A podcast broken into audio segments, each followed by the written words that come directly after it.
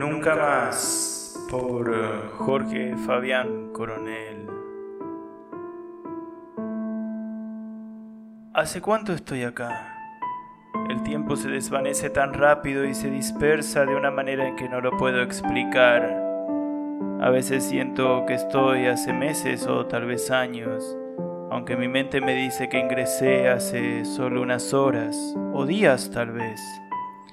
Veo al mundo a través de ese orificio pequeño que me muestra el sol como una fina línea que ingresa. Si alguien me escuchara, se reiría, pero le juraría que casi lo siento acariciarnos y tratar de ayudarnos. Sé que somos varios quienes estamos acá, lo sé por los gritos y sollozos que aparecen en cada momento. Tal vez seamos diez, tal vez seamos cien. La oscuridad no me deja ver más allá de los colores de la muerte. A veces los acompaño en los lamentos y alaridos.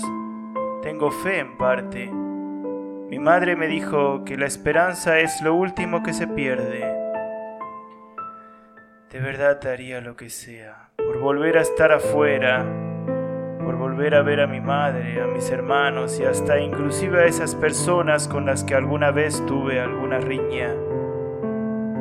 La vida ahora se volvió oscura, tengo miedo, me desespero y siento que el corazón se agita, bombea tristeza y desazón.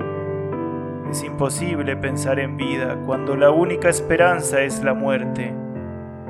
Siento contracciones, grita una de mis acompañantes en la oscuridad. Y es en ese momento que aparecen esos demonios vestidos de soldados ingresan en casi milésimas de segundo y se llevan a la muchacha que está por dar a luz. La locura hasta me hace reír a carcajadas porque cuando la luz aparece me deja ciego prácticamente.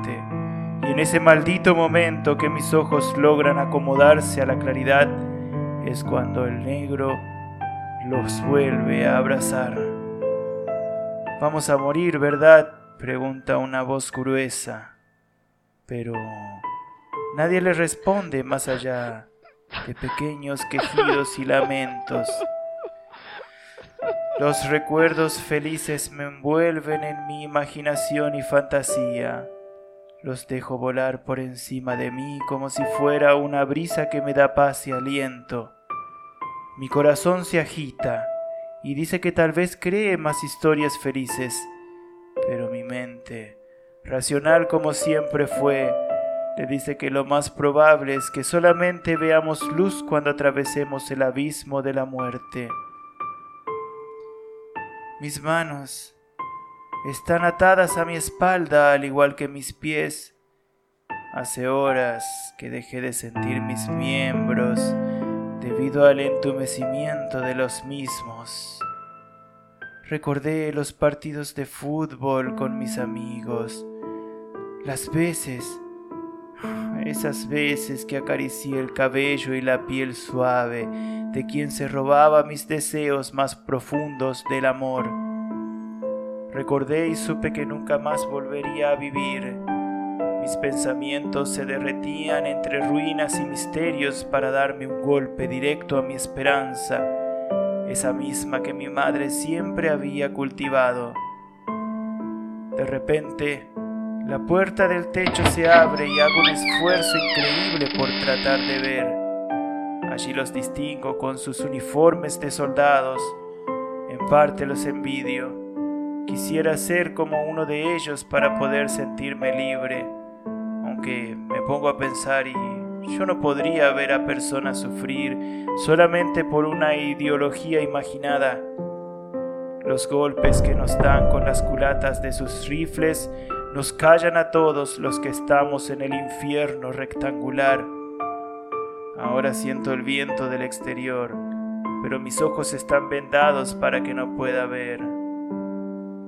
Los sollozos, lamentos y algunos gritos callados por un mordaz vuelven a ser la música que me acompañó todo este tiempo. De verdad quisiera abrazarlos a todos y decirles que todo estará bien, pero sé que no lo será Nunca más volveré a ver a mi madre, a mis amigos, nunca más volveré a ver al mundo.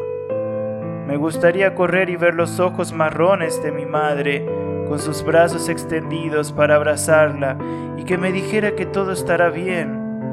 Le diría que tengo frío y miedo, sin importar que pareciera nuevamente un niño de tres o cuatro años.